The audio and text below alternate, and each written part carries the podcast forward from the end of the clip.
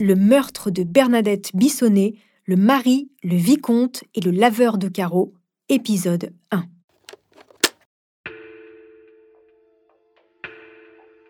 C'est l'histoire d'un trio improbable uni dans un complot meurtrier.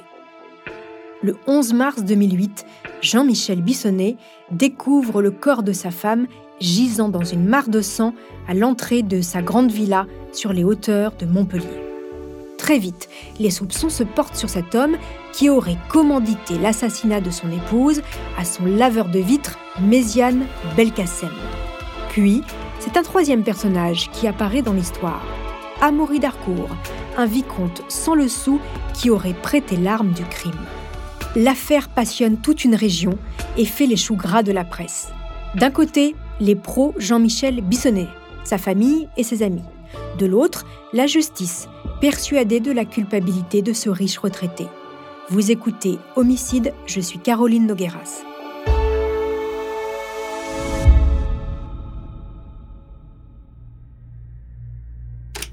Ce fait divers est digne d'un film de Claude Chabrol.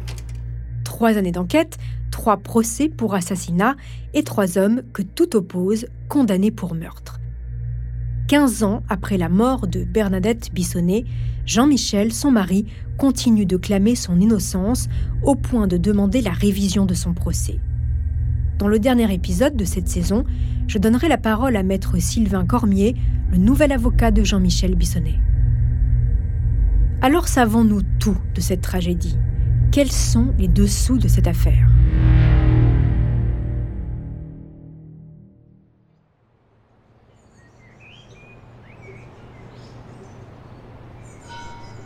Castelnau-le-Lez, dans les hauteurs de Montpellier. La faune et la flore sont exceptionnelles, la ville est belle, la vie y est douce. Depuis sa terrasse, Jean-Michel, 61 ans, contemple la vue qui surplombe Montpellier. Il ne s'en lasse pas. Sa villa, au milieu d'un écrin de verdure, est de loin la plus belle du lotissement. Son jardin, c'est un bijou. 5 hectares qu'il bichonne comme un trésor. Pas une fleur, pas un arbre n'a été planté au hasard. Cette maison, c'est sa vie, son paradis. Il aime tout, la grande piscine extérieure, le bassin intérieur, les 25 pièces décorées d'objets d'art. Elle est le signe de la réussite sociale et professionnelle du couple qu'il forme avec Bernadette, sa tendre épouse depuis 30 ans. Bernadette, 57 ans, a tenu il y a longtemps une pharmacie près de la gare de Montpellier. Elle a réussi dans les affaires, lui aussi, dans l'immobilier d'entreprise. Ils ont deux garçons qui sont grands maintenant. Aux yeux de tous, la vie des Bissonnets ressemble à un conte de fées. Le Gotha montpelliérain les envie. Ce soir, ce 11 mars 2008, Jean-Michel est de sortie. Comme tous les mardis, il est attendu à son dîner du Rotary, un club très sélect dont il est le trésorier. Avant de quitter la propriété, il prévient son épouse. J'emmène Pete Le fox terrier, heureux, saute à l'arrière du véhicule de son maître. Le portail se referme, les lumières du jardin s'éteignent. Bernadette a prévu de dîner léger.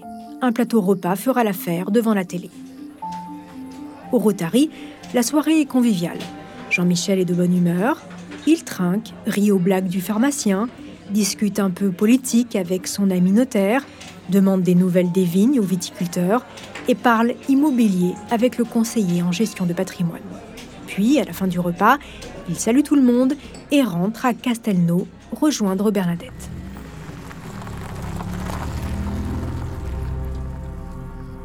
Il est presque 22 heures quand Jean-Michel arrive devant le grand portail.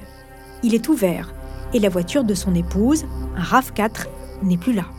Pete, son chien, semble apeuré et se couche devant l'entrée de la maison. Jean-Michel ouvre la porte et découvre l'horreur.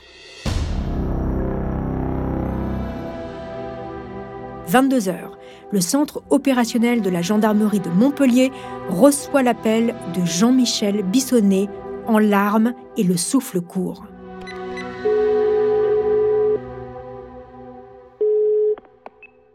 Allô Ma femme, ma femme Allô Ma femme, ils ont tué ma femme Monsieur, s'il vous plaît, calmez-vous, donnez-moi votre nom et votre adresse, et restez en ligne. Ne bougez pas, et surtout ne touchez à rien. Allô Allô, monsieur, ne bougez pas. Mon amour, je t'aime, je t'aime, Bernadette. Mais pourquoi? Pourquoi?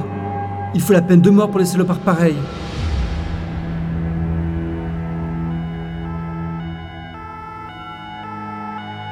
Sirène hurlante, un véhicule de secours et une voiture de gendarmerie arrivent aux deux rues de la Grenouillère. Les pompiers constatent le décès de Bernadette qui gît dans une mare de sang sur le carrelage froid de l'entrée de la villa.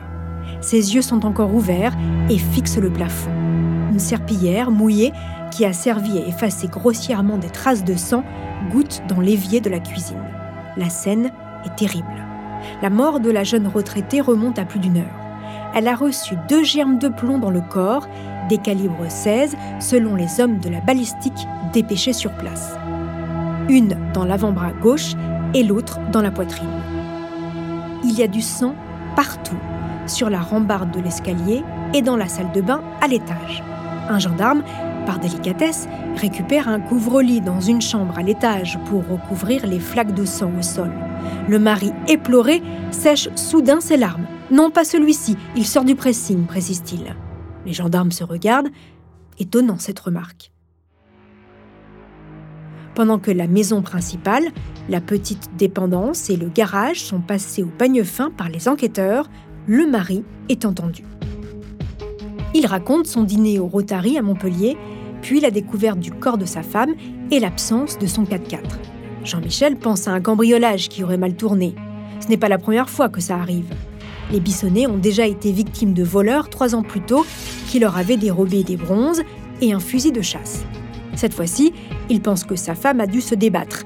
Elle était sportive et pas du genre à se laisser faire. Les malfrats ont-ils tiré, puis paniqué, pris la fuite avec la voiture de leur victime L'hypothèse est plausible. Sauf que la villa est ultra sécurisée. L'alarme aurait dû se déclencher. Dans la maison, il n'y a aucune trace d'effraction, ce qui veut dire que Bernadette connaissait son agresseur. Et puis, rien n'a été cassé. À l'étage, les pièces sont en ordre et surtout, aucun vol n'est à constater. Dans le sac à main ouvert de la victime, 690 euros sont retrouvés et 18 000 dans un tiroir. Non, l'hypothèse d'un cambriolage paraît finalement peu probable. Alors, les gendarmes interrogent Jean-Michel sur son emploi du temps de la journée. Les amis sont-ils passés le voir? Et le riche retraité explique que oui, deux hommes sont en effet venus dans la journée. Méziane Belkacem, son laveur de carreaux qui lui fait aussi parfois un peu de jardinage, et un ami de longue date, le comte d'Amaury d'Harcourt. Les enquêteurs en restent là, pour l'instant. Le corps de Bernadette est emmené à la morgue. Quelques heures plus tard, en pleine nuit, son véhicule est retrouvé un peu plus loin, dans une petite rue.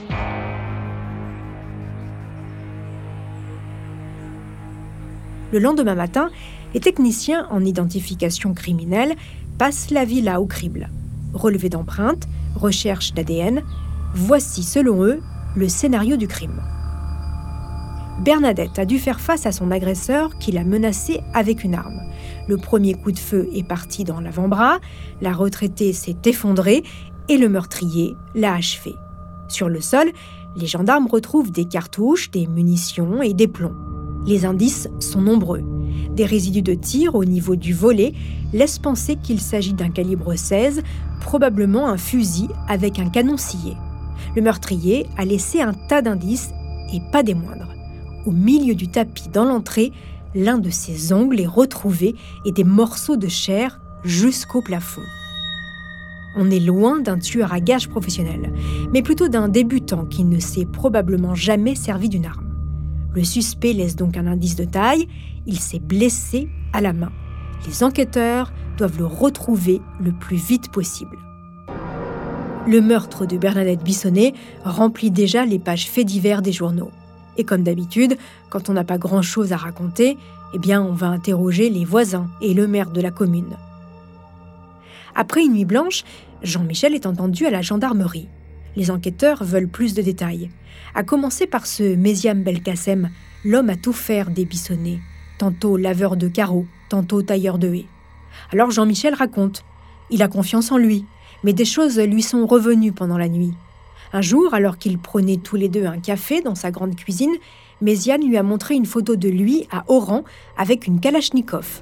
Une autre fois, il s'est plaint qu'il y avait trop de catholiques en Algérie. Mais surtout, il y a peu de temps, Méziane lui a demandé une avance de 5000 euros pour réparer sa voiture en panne. Jean-Michel a refusé. Et il précise que Belkacem a le code de son portail.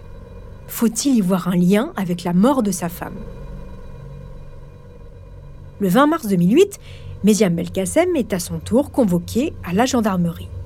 L'homme, à la carrure imposante, se présente, vêtu d'un épais manteau aux manches trop longues. Il s'assoit dans le bureau de l'enquêteur, les bras croisés, sans ôter son par-dessus. Le gendarme l'invite à l'enlever, mais le laveur de carreaux refuse. Alors, l'enquêteur augmente le chauffage à fond. Les minutes passent, la chaleur est suffocante. Belkacem sue à grosses gouttes et finit par se dévêtir, laissant découvrir son pouce droit recouvert d'un épais pansement ensanglanté les enquêteurs tiennent le meurtrier de Bernadette Bissonnet. Mais dans un premier temps, Méziane nie toute implication dans le meurtre de Bernadette. Sa blessure au pouce viendrait du ventilateur de sa voiture. La courroie aurait sauté et en voulant la réparer, il se serait blessé. L'explication est bancale. Les enquêteurs le cuisinent, un peu, et l'homme finit par craquer. Oui, c'est bien lui qui a tué Madame Bissonnet. Méziane est immédiatement placé en garde à vue, mais reste à comprendre les raisons qui ont poussé cet homme tuer sa patronne. Avant de continuer cet épisode, nous voulions vous remercier pour votre fidélité. Si vous voulez continuer de nous soutenir, abonnez-vous à la chaîne Bababam Plus sur Apple Podcast. Cela vous permettra une écoute sans interruption ou bien écouter ce message de notre partenaire sans qui ce podcast ne pourrait exister. Ne partez pas, on se retrouve tout de suite après.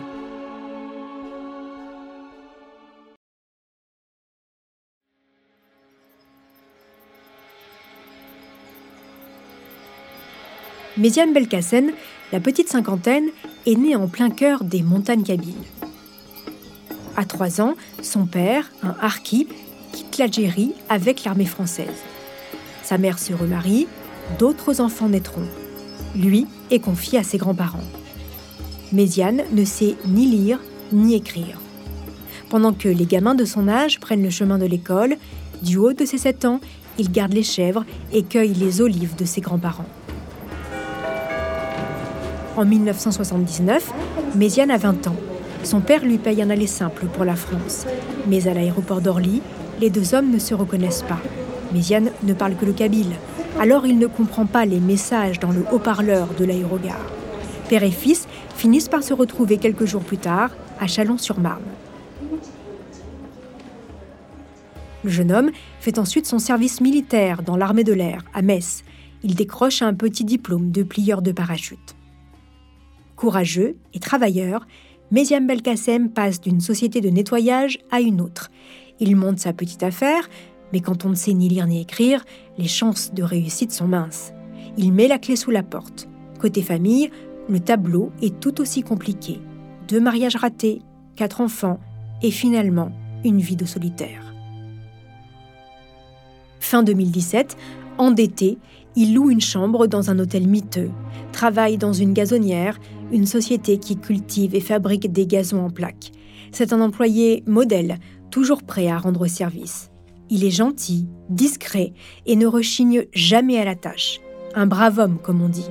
C'est à ce moment-là qu'il fait la connaissance de Jean-Michel Bissonnet. Au vu de son profil, difficile d'imaginer qu'il a tué Bernadette de son plein gré.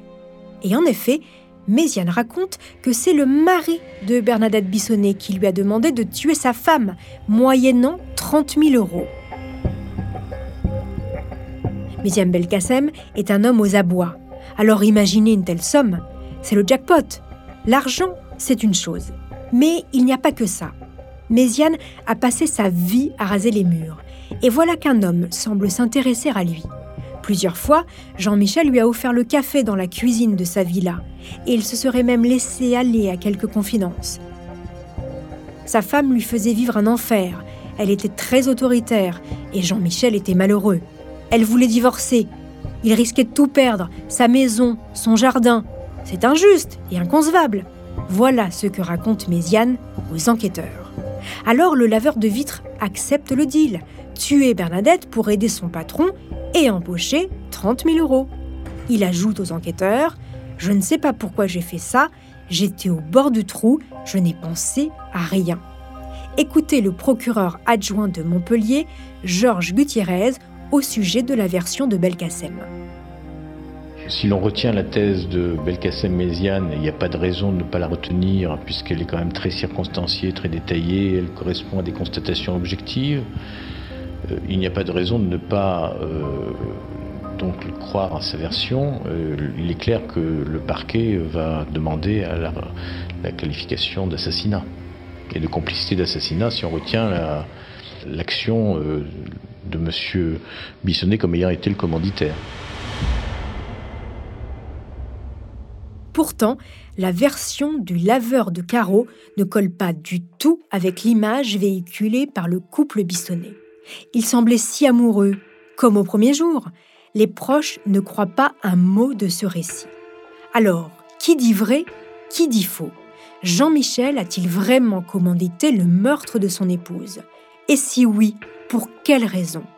Et si un troisième homme avait participé à ce macabre plan? Les enquêteurs ne sont pas au bout de leur surprise. C'est ce que je vous raconterai dans le deuxième épisode consacré à l'affaire Bissonnet. En attendant, chers auditeurs, vous pouvez nous laisser des étoiles et des commentaires sur vos applis de podcast préférés.